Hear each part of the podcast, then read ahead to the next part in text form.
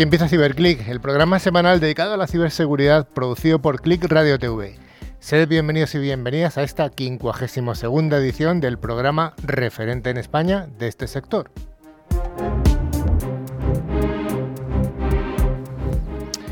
Como siempre, CiberClick lo realizamos un equipo de expertos profesionales de la seguridad informática, que ya sabemos que es una de las áreas de, las tecnologías de la información y de Internet de mayor crecimiento y también de mayor demanda de expertos.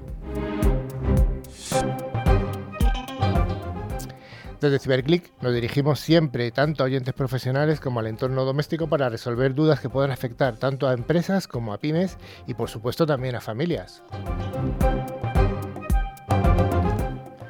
Y también damos un cordial saludo a todos los estudiantes que tienen interés en la ciberseguridad, animándoles para que sigan formándose para que pronto puedan estar aquí como profesionales del sector. A lo largo de los siguientes cincuenta y tantos minutos desarrollaremos secciones de noticias, hoy vienen bastante jugosas además. Eh, veremos en profundidad algún aspecto de interés. Hoy tenemos dos invitados, eh, que vamos a ver quiénes son. En primer lugar, el equipo eh, está formado hoy por don Sergio a mi extrema, extrema derecha. Hola, Carlos. Ay, a mi extrema derecha, doña Nuria. ¿Qué tal, Carlos? A mi centro derecha, hoy Nacho. ¿Qué tal? Ignacio Gilart. A mi centro izquierda, con pantalón rojo. no, no. Eh, Carlos Manchado. Muy buenas tardes, Carlos. A mi extrema izquierda, don Rafa Tortajada, la voz profunda de la radio. ¿Qué tal, Carlos? Ah. Y finalmente a la extrema, extrema izquierda, ya casi fuera del hilo, don Dani. Hola, hola, con ganas de empezar otra vez. Y finalmente al otro lado de la pecera está el mago de las teclas, hoy está otro Javi, también es Javi, Javi Sandoval. Hola Javi. Hola, buenas tardes encantado de estar con vosotros hoy. Bueno, y finalmente el que está en el centro de este foro, que soy yo, Carlos Lillo. Bueno, ¿qué es lo que vamos a hacer hoy? Bueno, tenemos vocación bidireccional, perdona.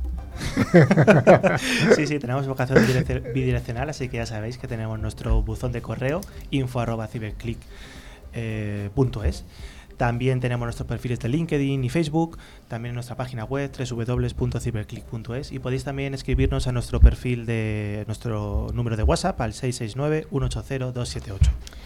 Antes de empezar con la sección de noticias, queremos informaros de que gracias a Ingecom, al final del programa haremos el habitual concurso semanal. Los dos oyentes que resulten ganadores recibirán una licencia anual del antivirus de Tren Micro para tres dispositivos. Cada premio está valorado en 50 euros y solo hay que responder a una pregunta relacionada con el contenido del programa. Y ya sabéis, tal como está el panorama, pues merece la pena prestar atención, ya que es un gran regalo. Sergio, ¿qué vamos a hacer hoy? Pues vamos a comenzar con nuestra clásica sección de, noticias. Luego haremos un monográfico, en este caso va a, ser, sobre ciberseguridad en utilities. Y luego eh, hablaremos con nuestros invitados, Carlos Manchado y, Nacho. Y Ignacio Gilart. sí, lo que pasa es que Nacho, como ya ha venido varias veces, ya es, del equipo casi, o sea que sí. Bueno, pues vayamos al primero de los bloques, el bloque de noticias semanales.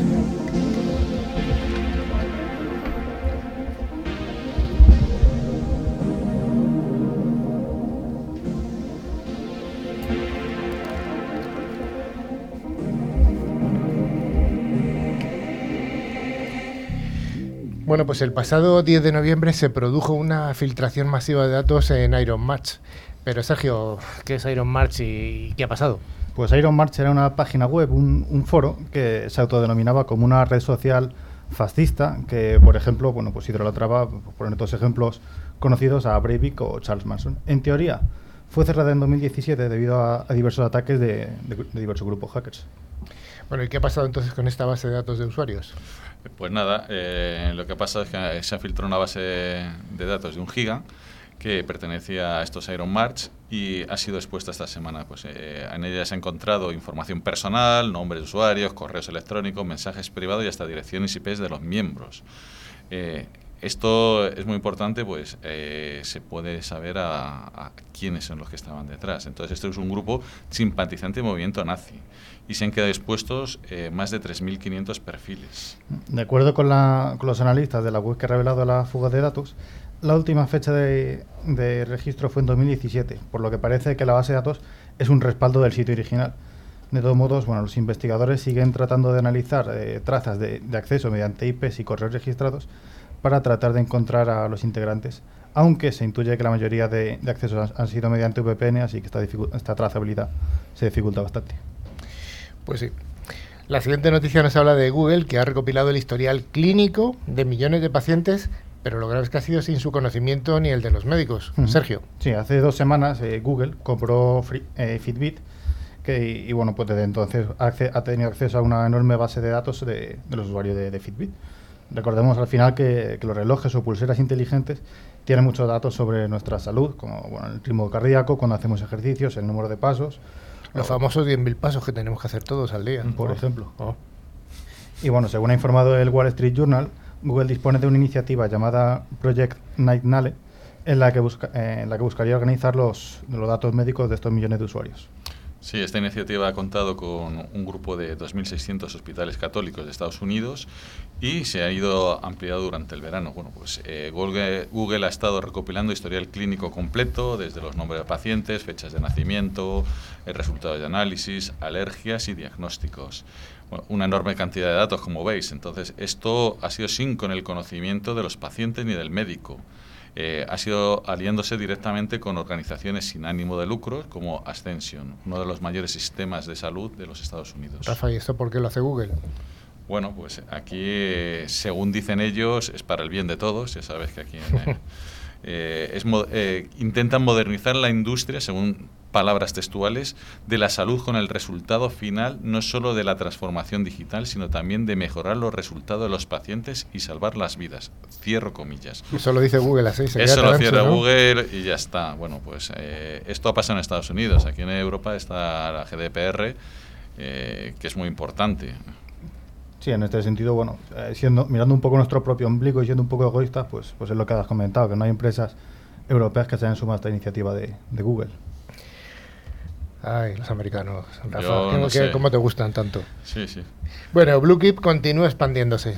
Sí, la semana pasada dedicamos una buena parte del programa para hablar sobre Blue Keep, que, bueno, que lo recordamos todos, pero bueno, en caso de que no, afectó a la cadena SER, a Everis y, a otras empresas que al menos por ahora no se han hecho públicas. Bien, pues esta semana tenemos una noticia difundida por Microsoft en la que advierten que se están produciendo nuevos ataques. Pero Rafa, si puedes explicarnos qué pasa exactamente, pues sí. mejor. Eh, han hecho una variante de Blue Keep que lo que se usa es para eh, entras, hace el mismo tipo de ataque que, la semana pasada, lo único que en vez de cifrar eh, los ordenadores, ahora lo que te hace es te mete un software que lo que te, va, que te va a hacer es extraer criptomonedas, o sea, hacer minado de, de las criptomonedas. Esto eh, Microsoft ha lanzado, lanzó la, la publicación del parche y está diciendo que todo el mundo empiece a actualizarse, porque debe haber bastantes empresas que no, están actualizadas. Y recordemos que esto es muy fácil eh, evitarlo, es aplicar los parches que se lanzaron, creo recordar, en mayo. Así que... Bueno, y cerrar el acceso por escritorio remoto desde el exterior, por ejemplo hacer backups. Al final, la vulnerabilidad lo que te permite es acceder de forma remota al sistema. Entonces, lo que era más obvio, pues un ataque ransomware, ¿no? Te ciframos todo y te pedíamos un rescate. Ahora que se está haciendo otro tipo de ataques que no dejan huella, al menos a simple vista. Por ejemplo, te dejo esa pieza ahí de CryptoJacking, ¿no? Que utiliza tu procesamiento pues para minar criptomonedas. Tú no te enteras, tu PC sigue trabajando, en este caso, para los, los malos. Y bueno, ahí está, vulnerado, atacando y en fin. Sí. Bueno, la siguiente noticia habla del juego de Fortnite, que yo no he jugado nunca. Pero ¿Qué, juego has dicho? Fortnite, vale, que lo he dicho mal. Se nota que no he jugado nunca, ¿no? bueno, pues parece ser que durante este fin de semana pasado, los fanáticos de este juego, entre los que yo no me encuentro, han informado de un supuesto ataque de denegación de servicio contra los servidores en línea, lo que les ha impedido acceder a sus cuentas, etcétera, etcétera. Las la quejas sobre, sobre fallas en el servicio comenzaron pues hace cuatro días, el 9 de noviembre a través de, bueno, de redes sociales. Poco después, una cuenta supuestamente operada por el grupo de hackers conocido como Lizard Squad se atribuye el ataque, afirmando que estaban probando la efectividad de los bots de seguridad de, de Games. Y bueno, eh, según los tweets de estos hackers, Fortnite está fuera de línea, tal vez a nivel mundial. Sí, a pesar de, de ello, la compañía no ha reconocido ni negado dicho incidente, o sea, está ahí. Eh, los problemas se han presentado durante horas posteriores, incluso ha habido una persona, que un, popular streamer, que yo no conozco, por supuesto, que se, tiene un, sobrenombre de ninja, compartió su preocupación ninja de... o ninja, ¿no? O ninja. ha, compartido su preocupación diciendo, oye, ¿qué, es lo que está pasando? Entonces, pues bueno. De todo modo, bueno, se han publicado nuevos tweets en la cuenta eh, supuestamente operada por, por Lizard Squad, en el grupo de hackers, reconociendo que el equipo de, seguridad de Epic Games los había superado en esta ocasión. De todos modos, con, respecto a este grupo de hackers, Lizard Squad, se conoce poco, eh, pero bueno, sus miembros y en especial sus, sus motivaciones parece ser que simplemente hacen los ataques porque porque pueden, por, por, por sobrados, por así decirlo, ¿no? Bueno, pues a continuación, entre esta noticia y la siguiente, vamos a explicar por qué está con nosotros Ignacio Gilart, o Nacho, como decíamos, porque es un veterano del programa. Y es que hoy va a entregar CiberClick, esta, esta noche, en una fiesta que se va a realizar aquí en Madrid, va a entregar su primer premio. CiberClick damos premios, eh, no son los Oscars, pero bueno, esperamos que. Bueno, de alguna manera hay que empezar, ¿no? Siempre es el primero. Entonces, la, la, primera edición de, de los premios solo va a haber un premio es a un fabricante que hemos elegido, un fabricante que el criterio que hemos tenido es que fuera español. Nos parecía que era había que apoyar a la industria española y hemos elegido a Whitebird Solutions como un fabricante que ha hecho asequible la gestión de la identidad. La gestión de la identidad es un, son, bueno, tiene más productos, pero este es el que hemos elegido. Eh, la gestión de la identidad suele ser proyectos complicados eh, de implantar que a muchos CISOs y CIOs eh, les se echan las manos a la cabeza cuando dicen que hay que abordar un problema de estos. Y sin embargo, con, con Solution, pues los proyectos son abordables y además tienen fin. Bueno, sí. Nacho, pues lo primero, enhorabuena. Ah, muchas gracias. Te lo daré esta tarde, ahora no, esta noche, ahora no. pero cuéntanos un poco cuál es el origen de, de Solutions, cuándo se fundó y aunque ya lo, ya lo contaste, pero bueno. Pues realmente yo creo que eh, siempre me gusta decir que somos la, startup más antigua de España, porque realmente somos una compañía que tiene 16 años de vida, eh, que ya llevamos muchísimos años trabajando en, lo que es gestión de identidad. En los orígenes trabajábamos como una consultora muy especializada y, y, desde, desde los tres primeros años pues lo que decidimos fue llevar toda esa experiencia que teníamos a la hora de desplegar proyectos con éxito pues a un producto que nos sirviese como plataforma pues para democratizar este tipo de soluciones, ¿no? que estaban muy alejadas de la mayoría de organizaciones. Tanto grandes como, como medianas o, bueno, pequeñas, yo creo que tampoco no, es el... No es, no es el foco, o sea, realmente lo que se ha creado es un ecosistema alrededor del producto donde sí es verdad que hay compañías medianas o grandes que, que sí que operan nuestras plataformas para ofrecer servicios a, a compañías más pequeñas, pero nuestro foco realmente es la organización media o grande. Otro de los puntos que, hemos valorado ha sido eh, que nos encantó que bueno teníais todos o el equipo casi todo estaba en España y además estaba repartido geográficamente. Sí. No estaba todos en Madrid ni mucho menos. Eso es algo que, que hemos valorado. Eso ha sido, yo creo, un, un elemento de, ciberdefensa. Al final, si teníamos todo el equipo ubicado en Madrid, pues teníamos un riesgo altísimo, tal y como está el mercado y que creo que conocemos todos, pues de, de acabar perdiendo el equipo por un tema muchas veces económico. Sí. Entonces lo que hemos intentado es diversificar al equipo, trabajan desde cualquier punto de España y, realmente lo interesante es que le damos la oportunidad a gente muy brillante que está súper a gusto en su pueblo, en su ciudad, a que nos tenga que mover necesariamente a una gran ciudad como Madrid, Barcelona, Bilbao, Valencia, etcétera. etcétera. ¿Dónde están? ¿Puedes decir alguna localidad? Pues te voy a decir cosas curiosas. Tenemos una persona en Los Santos de Maimona, en Badajoz, eh, tenemos una persona en Don Benito, una persona cerca de Alicante, otra persona en un pueblo de Burgos pegado a Bilbao.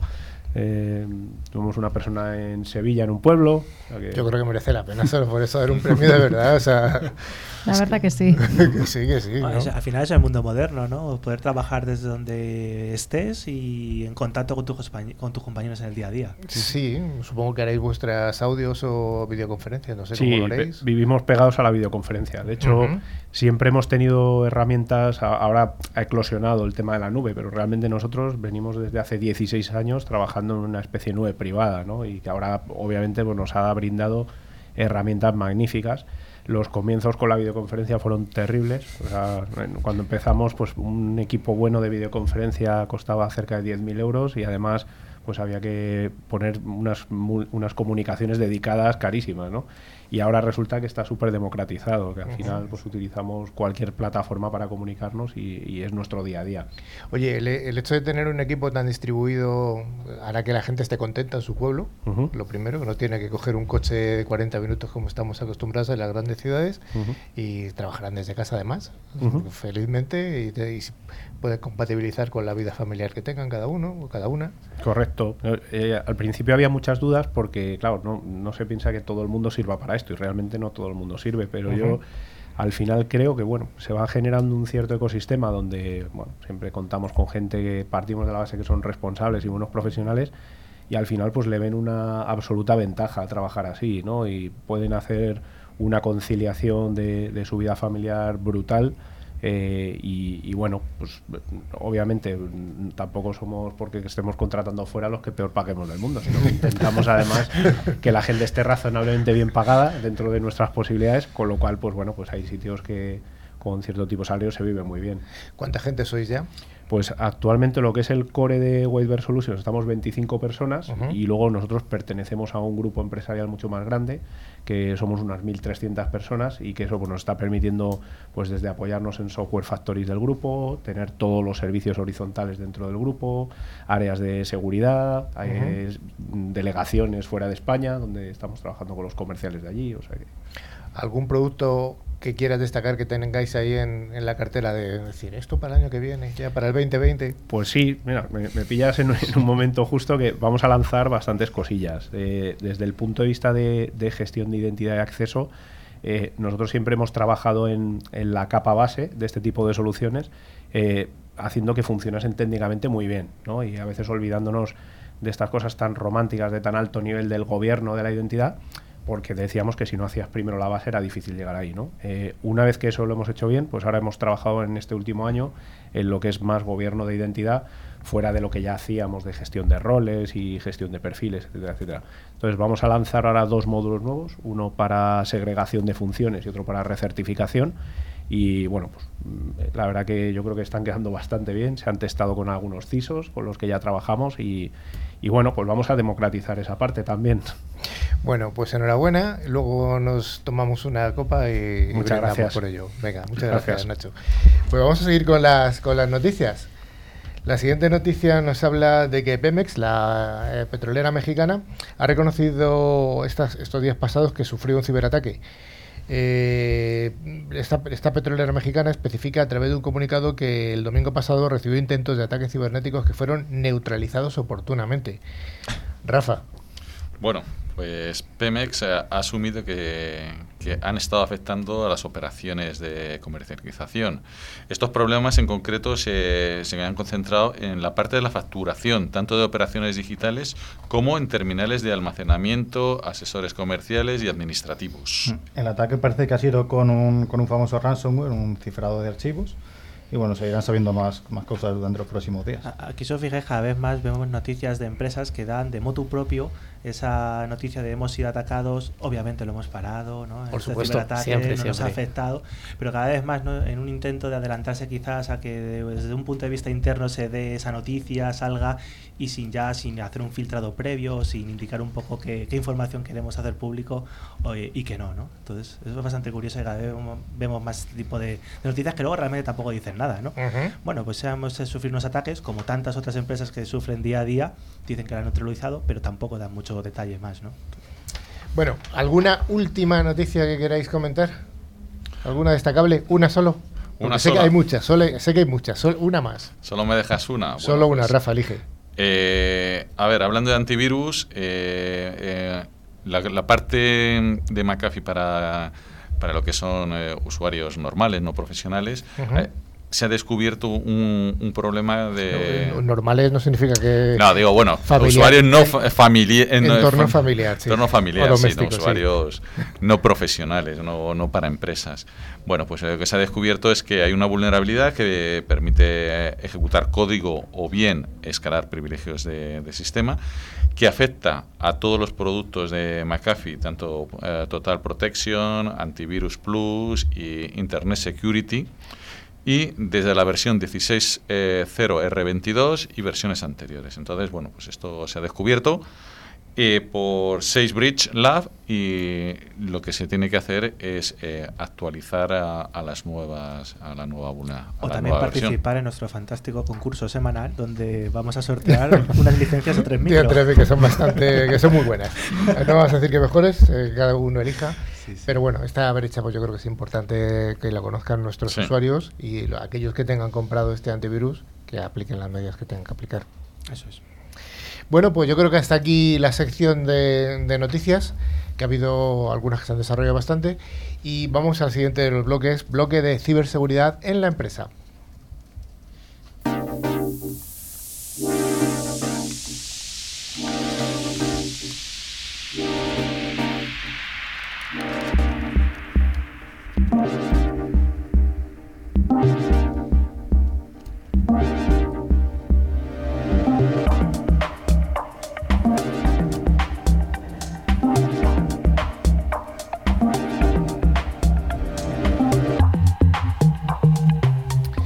Bueno, pues hoy vamos a hablar de ciberseguridad en las utilities. Utilities son aquellas empresas que prestan servicios eh, de, utilidad para, el ciudadano, como luz, gas, agua, todo este tipo de servicios que son absolutamente prioritarios.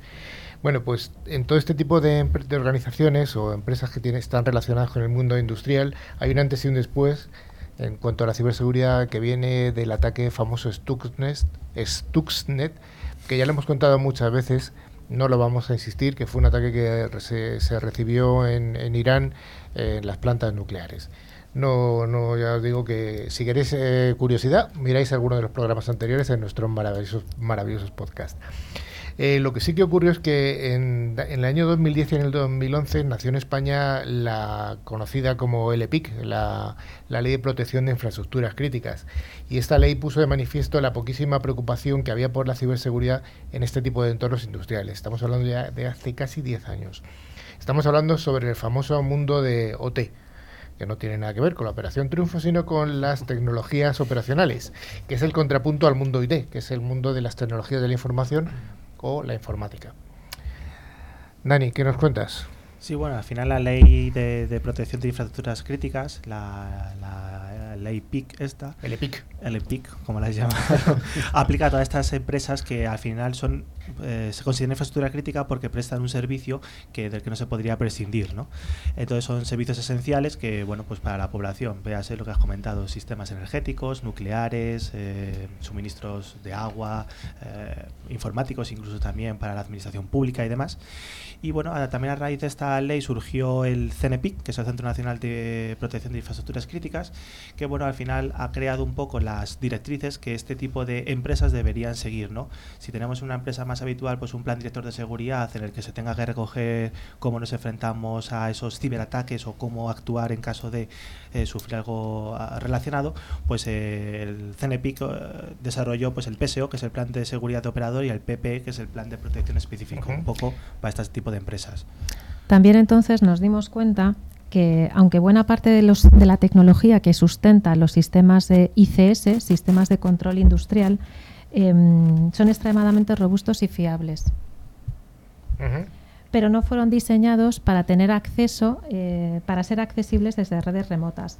La seguridad confiaba en la seguridad física, en el acceso físico restringidos pues, a dispositivos como RTUs, PLCs, dispositivos típicos de este tipo de entornos.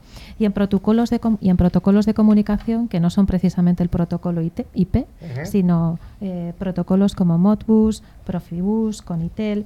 Y claro, llegó la convergencia de los mundos IT y OT. ¿Y ahí qué pasó? Pues que se aumentó la superficie de ataque. Pero es que además, a posteriori, se ha evolucionado al concepto de la industria 4.0. Bueno, ¿qué es eso de la industria 4.0? Me encanta la industria 4.0. la industria 4.0 nos está transformando las operaciones industriales y de, y de, fabricación utilizando tecnologías como IoT, Industrial Internet of Things, Big Data o Cloud. Em, pero siempre, ojo, siempre de manera segura, la seguridad por diseño y por defecto, ¿vale? Es decir, las soluciones de la industria 4.0 nos van a permitir recabar en tiempo real información sobre procesos industriales, sobre procesos de fabricación, de tal forma que en tiempo real vamos a poder tomar decisiones de negocio. Es decir, la industria 4.0 ha llevado la famosa transformación digital, lo tenía que decir Carlos, a los, a los, entornos industriales. Dani, ¿que algún ejemplo así sencillo de este sector Claro, seguro que todos en los últimos años habéis sufrido el cambio de contadores, ¿no? De, suministro pues, eléctrico, por ejemplo, en este caso, a los contadores inteligentes. Que al final lo que implican es ya no solamente tenemos un, bueno, pues un contador en este caso más tradicional que nos suministra la luz, sino que también están conectados de alguna manera con la central, ¿no? De, en este caso de las compañías. Y al final lo que estamos ganando no solamente es bueno darle inteligencia, sino también control sobre el mismo. Entonces antes cuando teníamos algún problema, igual era el consumidor que se dado cuenta, pues no me llega la luz, no me llega el agua, hay algún tipo de, bueno, de problema y llamamos a la compañía. De esta manera, con este tipo de eh, redes de suministro conectadas, las smart grids y demás, tenemos supervisión en distintos puntos de la red, no solamente en el punto final, sino también a medio camino, y podemos, eh, pues, detectar esa problemática antes de que llegue al usuario final, aplicar resiliencia, ¿no? es decir, tenemos un problema, pues intentemos solventarlo para no hacer un corte en el servicio, tener métricas de seguimiento, mejoras, etcétera. Efectivamente, al final el, el, contador o el telecontador, el contador inteligente es el elemento más cercano a nosotros, a los consumidores, en estas nuevas redes eléctricas inteligentes. ¿no? Y dichos elementos, dichos contadores, pues tienen un software que permite mm, medir el consumo real, o sea, permite saber el consumo en tiempo real, permite poder aplicar tarifas por horas, nos va a permitir eh, vía web consultar nuestro consumo y además facilita a la compañía energética, como bien comentaba Dani, pues la monitorización en tiempo real. Por supuesto, también nos pueden cortar la luz en tiempo real. Básicamente se trata de un controlador que al final dispone de un software embebido, ¿vale? que mide la carga eléctrica y permite llevar a cabo acciones acciones de control sobre elementos y, por supuesto, dispone de programas de tarifas y de facturación. Y al final, para hacer ese tipo de comunicación, pues tienen que utilizar las redes habituales, ¿no? Pues ah, podemos hablar de sistema GPRS, pero también fibra óptica, o bueno, protocolos que son más habituales en el mundo IT. Eh, ¿Y esto qué implica? Pues que también son más susceptibles de ser atacados. Antes, al tener simplemente esos protocolos propietarios, pues un atacante debería ser mucho más insistente pues para poder vulnerarlos. ¿no? Hoy en día este tipo de comunicaciones que están más extendidas pues son más sencillas de encontrar quizás una vulnerabilidad que alguien pueda aprovechar en beneficio propio. Bueno, entonces estamos, eh, como siempre decimos, este es un programa de ciberseguridad. Desde el punto de vista de la ciberseguridad, Nuria, ¿qué nos cuentas? Pues una recomendación sería, por ejemplo, seguir la norma, la norma internacional, la IEC 62443. Yo soy mucho más antigua y suelo decir la antigua ISA 99, que distingue entre la seguridad física eh, de las personas, safety, y la seguridad lógica o la ciberseguridad en entornos industriales. Y una de las cosas que recomienda la ISA 99 es segmentar. En el entorno IT estamos muy acostumbrados a segmentar. Ya sabéis que yo soy una enamorada de la microsegmentación. bueno, pues sin llegar a ese extremo, la ISA 99 o la IEC 62443 te recomienda hasta cinco niveles de segmentación. Es verdad que ha habido mucho fabricante de firewalls que ha evolucionado del mundo IT al mundo T, incluso con dispositivos firewalls rugerizados, firewalls que soportan rangos extendidos de temperaturas, rangos extendidos, bueno, eh, situaciones de humedad, porque en este tipo de entornos se necesitan este tipo de dispositivos. Y además se está viendo que es, una estrategia también que se está adoptando en este mundo OT, es lo que se realiza en el mundo IT, es decir, por ejemplo, dar visibilidad. No solamente ya en saber cuántos equipos tenemos conectados, que eso, bueno, pues nos puede aportar cierta información, pero no deja de ser algo trivial, sino también ver qué tráfico están generando, qué comunicaciones realizan. ¿Por qué es importante tener ese tipo de visibilidad? Porque podemos ver su comportamiento y detectar anomalías para saber si se están ejecutando de forma correcta o quizás están haciendo algo erróneo, por lo tanto puede ser un posible ataque, un ciberataque. ¿No? Pero también, pues algo interesante, pues eh, poder comprobar de forma activa quizá las configuraciones de esos sistemas, si han sido modificadas o no, quién tiene acceso y quién no, es decir, hacer una gestión también de, lo comentaba antes Ignacio, del acceso privilegiado a los sistemas, esa gestión de identidades.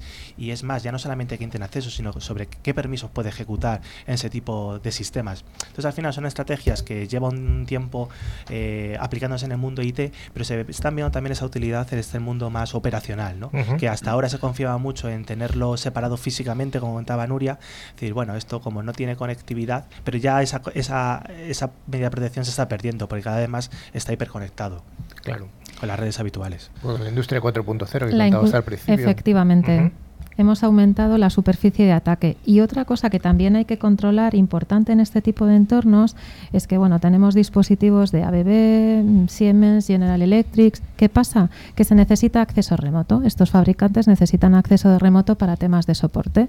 Claro, hay que controlar todos esos accesos remotos, porque si no, por un lado cerramos la puerta y por otro lado abrimos la ventana. Con lo cual, debemos controlar, debemos tener controlados todos esos accesos. Y además también es cierto que en este mundo de, esta industria 4.0 que comentábamos, eh, hay muchos sistemas que son bastante viejos, son muy obsoletos. Bueno, muy obsoletos, es decir, que, tienen mucha... No son obsoletos, que están funcionando. Mucha historia. Efectivamente, y aplicando la máxima de la informática, si funciona, no lo toques, llevan 20 años funcionando. Entonces al final ese tipo de sistemas tiene una problemática asociada que es que eh, se han descubierto vulnerabilidades y son susceptibles de ser atacados. Ahora que están conectados, pues pueden ser mucho más sencillo ser vulnerados. Entonces hay que aplicarles una media de protección adicional.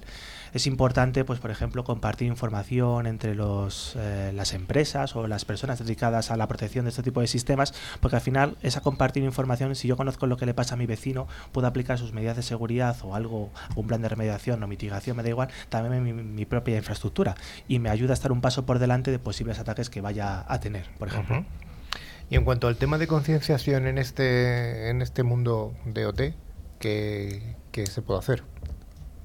También es importante. También es importante, desde luego. imagínate que nos quedamos sin luz o sin gas. O sea, aquí hay, un, imaginaros, desde un ataque terrorista, extorsionadores, agencias de inteligencia extranjeras de ciertos países, proveedores, consumidores. Eh, oye, a mí no me importaría pagar menos de luz, eh, que alguien me, me cambie el consumo de la luz. Eh, al final, digamos que hay muchos potenciales atacantes en este tipo de entornos.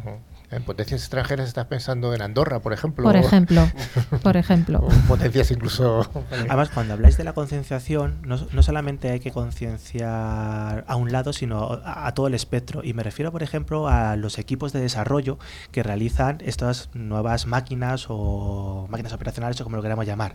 Porque si se están concienciados desde el minuto uno en temas, en términos de ciberseguridad, van a poder hacer un desarrollo seguro desde el inicio, que va a ser mucho más sencillo de implementar que si nos encontramos con un sistema que está funcionando y por tanto tenemos que aplicarle medidas de seguridad a posteriori. ¿no? Entonces esa como es security by default o algo por el estilo. Por diseño y por defecto. Eso es. Pues siempre es una buena aproximación, ¿no? Pues para intentar mejorar la postura de seguridad. Oye, ¿cómo está recibiéndose algún apoyo desde el sector público a, a este tipo de iniciativas? Bueno, desde luego cuando salió esta ley y se creó el CCNCERT y demás, pues desde luego fue un gran impulso. Pero también eh, la administración pública por supuesto lo potencia y de hecho ahora creo que en noviembre los días 20 21 tenemos el Basque Industry 4.0 en Bilbao que al final es un evento para la industria en general no solamente para el sector energético en particular sino un poco para toda la, industria en el que se comentarán pues todas las novedades al respecto de la ciberseguridad en este mundo eh, los problemas que ha habido mesas redondas en las que se puedan comentar un poco los casos de uso la problemática de cada empresa ¿no? y puede ser bastante interesante pues bueno, dejarse caer por ahí. Pues efectivamente, sí parece que el apoyo del sector público es necesario para la concienciación, porque no hay ninguna duda de que realmente existen amenazas persistentes, como, como habéis estado comentando, avanzadas, que pueden explotar fallos de seguridad en los sistemas de control industrial. Y además estamos hablando de cosas muy conocidas en el mundo IT, pero en el mundo OT mm, no están conocidos los ataques de denegación de servicio distribuido, y esto está llegando. Absolutamente.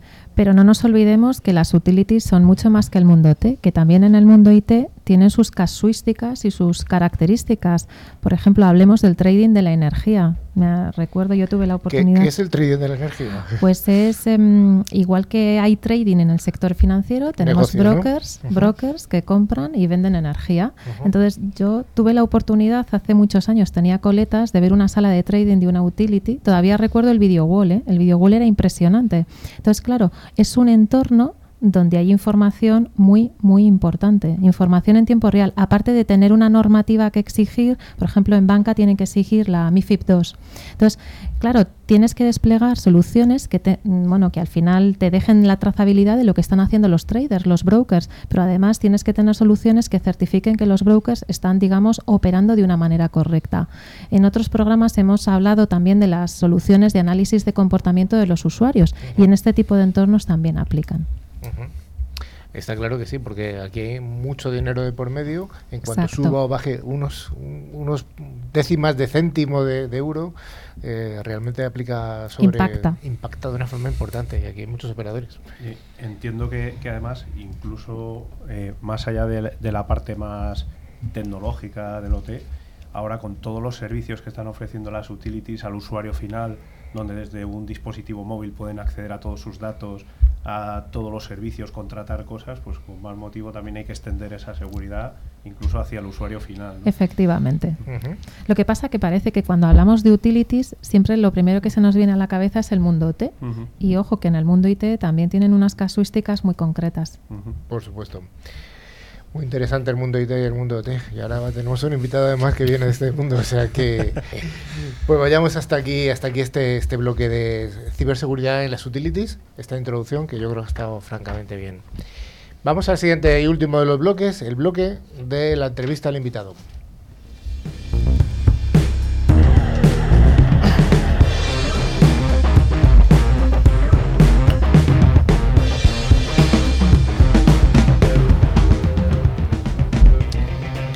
Bueno, pues como al principio del programa dijimos, yo tengo aquí a mi centro izquierda a don Carlos Manchado, buen nombre, por cierto. Hola, Tocayo. Muy buenas tardes, como he dicho anteriormente. Gracias por la invitación a Carlos y a todo el equipo. Eres el CISO de Naturgy y siempre hacemos preguntas personales. ¿De dónde eres, Carlos? Soy de Madrid. ¿Eres de Madrid? ¿No vienes de lejos? No, no, no. Eh, mi padre era de Córdoba, pero yo nací aquí mismo, con lo cual de muy cerquita. Bueno. ¿Y qué, cuáles son los estudios que tienes? ¿De qué, tipo de formación tienes? ¿Es técnica? ¿Es empresarial? Eh, bueno, estudié ingeniería informática. Bueno, ingeniería técnica en informática y gestión. Posteriormente hice eh, la superior, ingeniería superior en informática. Y bueno, pues ya, ya empecé a, echar, a rodar eh, con una beca y demás. Y, bueno, pues poco a poco ir cogiendo background hasta ahora. ¿Siempre has estado en temas de seguridad? Eh, sí, al principio sí que es verdad que estuve unos añitos un poco más ligada al tema de, desarrollo, desarrollo web, análisis de desarrollo web y demás, pero enseguida, bueno, pues me, embarqué en, lo que es eh, este, este apasionante mundo. Descríbenos un poco qué es Naturgy, porque mm, no todo el mundo conoce esta marca, que es, vamos, ya tiene un tiempo, pero no es tan conocida. Vale, eh, bueno, pues Naturgy es la anterior gas natural fenosa, que como sabéis venía bueno, pues de, una, fusión de dos grandes compañías que eran Unión Fenosa y Gas Natural. Y, y Naturgy, bueno, pues eh, hace ya alrededor de un año y pico, dos años aproximadamente, eh, bueno, pues eh, entró en un modelo totalmente de, transformación. y, la transformación digital de todos. Bueno, transformación en todos los ámbitos, pero sí que un, cambio, pues bueno, muy, muy importante en, en, la compañía de todos los niveles. Y, al final, bueno, eh, lo que es el core sigue siendo lo mismo. Lo único sí que hay un, bueno, pues una, podríamos decir una ingeniería de procesos, hay eh, todo tipo de eficiencias y, hay una búsqueda, pues eh, efectivamente, hacer modernizar la, compañía, el grupo en general, vaya, porque afecta a todas las geografías. Y bueno, pues sigue estando presente empresa energética, presente en los tres grandes subsectores, que son gas, electricidad y agua y bueno, ofreciendo servicios esenciales y bueno, pues con ámbito geográfico muy extendido, principalmente presencia en España y en Latinoamérica, tanto Latam norte como sur. Un operador crítico. Vuestra huella entonces me dices que está no solamente en Europa, sino que además en Latinoamérica. Correcto, sí, sí. Eh, vamos, tenemos eh, eh, también tenemos Marruecos y tenemos en algunos otros países, pero principalmente sería en, Latinoamérica, tanto en Latam norte como en, en Latam sur. ¿Tu responsabilidad es la ciberseguridad en todos los mercados? O sea, en todos los países. Sí, eh, mi función es de, de, CISO corporativo, es decir, eh, sería como del holding. Eh, hay una persona, un responsable global, un director totalmente global, y, lo mío es una, una, función que desde la corporación pues bueno, pues establecemos las distintas directrices y supervisamos pues a cada uno de los eh, responsables que hay en los negocios. Eh, les marcamos la pauta y ellos son responsables pues un poco de, seguirlas y de implementarlas. Lo que son conocidos como visos, vaya. Visos. Business Information Security Officer, correcto. Suena un poco. Liso tiene peor connotación ¿eh? en Latinoamérica. Sí. Si, lo consultas, sí tiene peor connotación. No sabía. Se optó por viso. Bueno, oye, ¿cuáles son las diferencias que encuentras entre una empresa tan grande, entre los distintos negocios e incluso compañías? Desde el punto de vista de la ciberseguridad, claro. A ver, efectivamente. A ver, la heterogeneidad es, eh, es brutal y más eh, veniendo pues, de un crecimiento totalmente bueno, pues inorgánico, ¿no? Eh, fusiones, eh, distintos sistemas, eh, distintos, bueno, aunque es un sector, el mismo sector, pero distintos subsectores, gas y electricidad y agua y demás. Con lo cual, sí que hay diferencias. es verdad que en, en casi todos hay presencia de la, pues, del ámbito IT y del ámbito OT pero también hay algunos que tienen bueno, pues, eh, mucha presencia en lo que es la parte IT desde el punto de vista de privacidad, ¿no? en la parte más de comercialización o, este tipo de ámbitos. Eh, pero bueno, eh, sí que es muy diferente los procesos de negocio que soportan, pues, por ejemplo, la distribución de gas y a lo mejor un, servicio de atención a urgencias del que tiene que estar dotado. De, de, lo que sería pues bueno pues la distribución de electricidad o la generación de electricidad. Entonces, eh, bueno, a grandes eh, rasgos depende de cada uno de los despachos y cada una de las infraestructuras, a cada uno de los servicios esenciales que, preste la empresa o el operador. Pero hay que estudiar muy bien caso por caso. Es verdad que para el ámbito te habéis descrito las principales medidas que son las que vienen en la ISO en la IEX 62443 pero bueno, eh, sí que hay que hacer un estudio pormenorizado pues, en función de la arquitectura que tenga el despacho y luego pues eh, como la interfaz o la, integración que tenga con el mundo IT. En cuanto a la operación de seguridad, ¿cómo mm, dais toda la operación vosotros? ¿Os apoyáis en terceros? ¿Hacéis algo híbrido? Vale, bueno, aquí eh, nos apoyamos mucho en servicios. Es decir, en, somos un equipo pequeño en, la unidad de cybersecurity de, del grupo Naturgy. Eh, tenemos, lo que he dicho, un responsable también interno en cada uno de los eh, negocios. Pero luego sí que nos apoyamos muchísimo en empresas de servicios gestionados, pues sobre todo para temas de eh, detección, respuesta, bueno, vigilancia o cibervigilancia, como lo quieras denominar, como se llama ahora. y, luego en, el resto también, es decir, pues temas de arquitectura de seguridad o temas de pues security projects o temas de este estilo, pues necesitamos también estar dotados de personas que tengan un conocimiento muy profundo. Y las pocas personas que somos, que bueno, no llegan a 10, eh, sí que bueno, pues tenemos un conocimiento claro de lo que hay que hacer, pero nos dedicamos un poco más a una labor de, gestión y de, tomar decisiones al respecto. ¿Tenéis algún proyecto destacable que, puedas contar?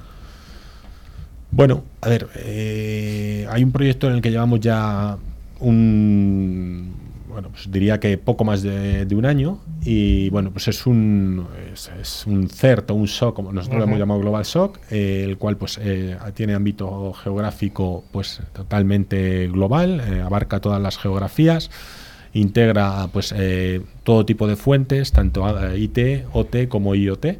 O sea, todo lo que estamos Todo, sí, porque consideramos que, que, bueno, pues al final una alerta que luego pueda llegar a convertirse en un incidente de mayor o menor importancia, pues tiene una transversalidad muy grande, es decir, puede iniciarse pues por un, por un correo que entre en el otro lado del charco, en el otro lado del mundo, y eh, que afecte y al final pues bueno se vaya propagando movimientos laterales. Creo que, en este programa lo, todos sabemos cómo funciona este tipo de amenazas.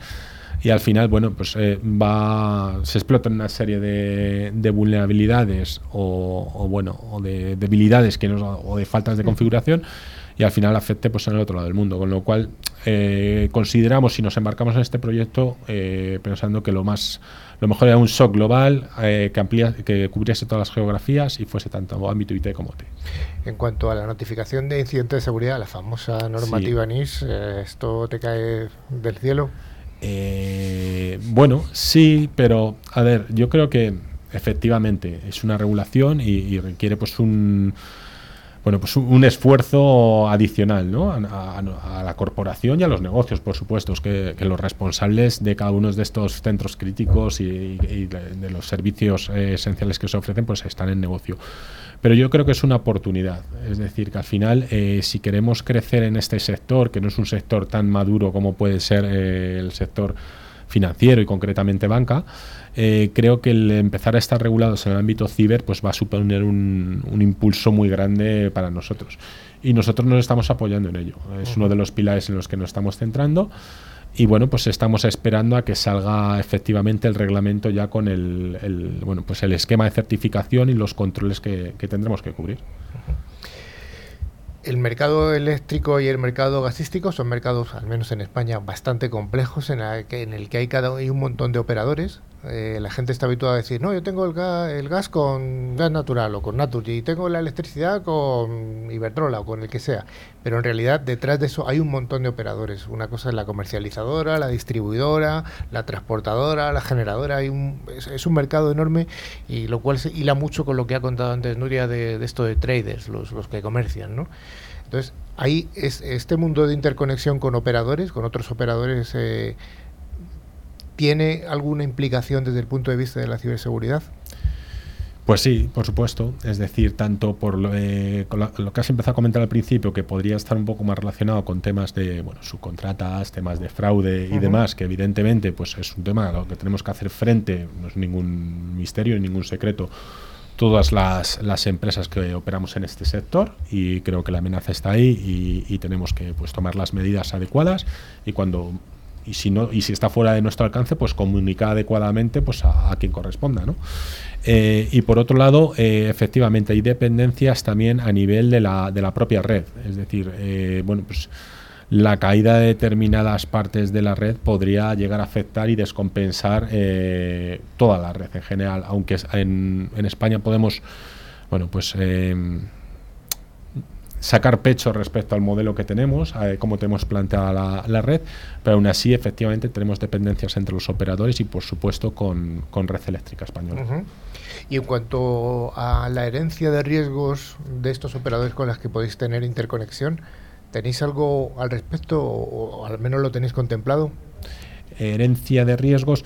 Bueno, eh, aquí lo que nosotros tenemos eh, habitualmente es em, gracias al CNPIC y, el enfoque que se le dio, tenemos mesas eh, sectoriales y subsectoriales con las cuales nos sentamos con muchísima frecuencia, pues con nuestros homólogos, con nuestros responsables de seguridad de la información. Eh, bueno, pues depende de la frecuencia, pero yo me siento pues tanto en el subsector del agua como en el de gas, como en el de electricidad, y ahí sí que un poco compartimos pues cuáles son eh, los grandes riesgos a los que nos enfrentamos, dependencias, amenazas comunes y bueno, pues aspectos que, que, son pelotas, digamos, que caen en medio del campo y que es bueno que, las eh, entre, entre uno y otro no dejamos, digamos, que, el tema se quede pues en, terreno de nadie. Y en cuanto a la protección del dato, el Reglamento General de Protección de Datos a vosotros sí que os impacta, eso está claro, como, eh, empresa que dais servicios a ciudadanos finales de la Unión Europea. Eh, ¿Esto os ha supuesto la implantación de medidas para ser GPR compliance eh, os ha supuesto un trabajo adicional o sigue suponiendo un trabajo adicional? Eh, sí, efectivamente, Carlos. Eh, fue un proyecto bueno, pues con una presión muy muy grande. Se montaron comités a todos los niveles, incluso comités estratégicos en los que participaban los directores generales, ya no solamente directores de negocios, sino directores generales, y, y hubo una supervisión muy muy muy cercana. Eh, se planteó, bueno, se hicieron todos los PIAs, todos los análisis de riesgos y al final se llegó a unas conclusiones, a unas medidas que había que implantar, según el, bueno, pues el apetito de riesgo que, teníamos. Y, gran parte de ese plan de acción pues se ha desplegado y gran parte de acción pues que efectivamente pues estamos trabajando en, en que se cubra pero lo que hemos sido diligentes es en saber qué riesgos tenemos eh, y qué medidas hemos implantado, tenemos que estamos implantando o tenemos pendientes de implantar. Pero fue un trabajo muy, muy arduo. ¿Algún colaborador o colaboradora se atreve a definir en pocas palabras lo que es el apetito al riesgo que ha comentado Carlos? Nadie. Supongo que lo que pueden asumir y, que no, ¿no? Eso es. el apetito al riesgo es aquel riesgo que estás dispuesto a asumir. Yo asumo esto. Asumo esto y no me lo como. O sea, si ya llega esto, pues eh, me cuesta más dinero lo que tengo que hacer para contra el riesgo que, que asumo. Y finalmente me gustaría preguntarte, hemos, hemos dedicado parte del programa a, a ciberseguridad en utilities, hemos hablado de OTs, y ¿alguna puntualización sobre lo que han contado mis compañeros Dani y Nuria del mundo OT? A ver, yo creo que en líneas generales, tanto Dani como Nuria han hecho un, un- un- recap, un resumen bastante acertado. ¿eh? Y lo digo no porque sea la primera vez que quiera repetir, sino porque, porque es, porque es cierto. Y, y bueno, eh, sí, efectivamente, es decir, es otra forma de trabajar. Son eh, habitualmente eh, infraestructuras o sites, que, sitios que se crearon pues para que duren 50, 60 años, no estaban conectados y el momento que se conectó, pues nuevas amenazas eh, y la superficie que tenemos eh, a nivel de IT es mucho más grande. Eh, en cuanto a las medidas de seguridad, porque al final, bueno, pues esto lo que importa, esto es un programa de ciberseguridad, como hemos dicho, también creo que han estado bastante bien eh, recogidas en lo que habéis comentado, sobre todo lo que nos guiamos es por la IEX 62443. Sí. Y, y a partir de ahí, bueno, pues inventariado de activos, eh, lo que es acceso remotos de terceros, eh, segmentación de redes, segmentación de identidades y luego, por supuesto, además de inventario de activos, este tipo de soluciones eh, tecnológicas suelen detectar anomalías e incluso identificar vulnerabilidades de una forma pasiva, es decir, con un por mirroring Pasivo, en, en la red, pero sin agentes, porque ya sabemos que la disponibilidad en ese mundo pues es, es No, crucial. Sí, sí, crucial. no, ahí eso lo de tocar no, no. No, no, no, casi mejor que no. Además, el tecnólogo, el que, el que lleve eso, Siemens, ABB, pues evidentemente tiene eso hay que respetarlo. Y, Hay un y contrato negocio, además, sí, sí, sí, Correcto. Es un mundo totalmente distinto al mundo IT. El uptime, el uptime. Sí, es sí. lo más importante, ¿no? Así es. Además, que lo has dicho alguna vez tú, Nuria. Yo sí, sí, sí. A mí es que este sector me apasiona, el de las utilities. Y siempre que he ido con alguna solución, siempre me han dicho, sí, sí, Nuria, seguridad sí, pero el uptime aquí es lo más importante. Disponibilidad, disponibilidad, disponibilidad. Bueno, pues hasta aquí la, la noticia. Muchas gracias, Carlos. Gracias a Tocayo, y ya, si volverás, hombre, que claro que sí. bueno, pues vamos a- al último de los bloques, un bloque bastante esperado por, por el público.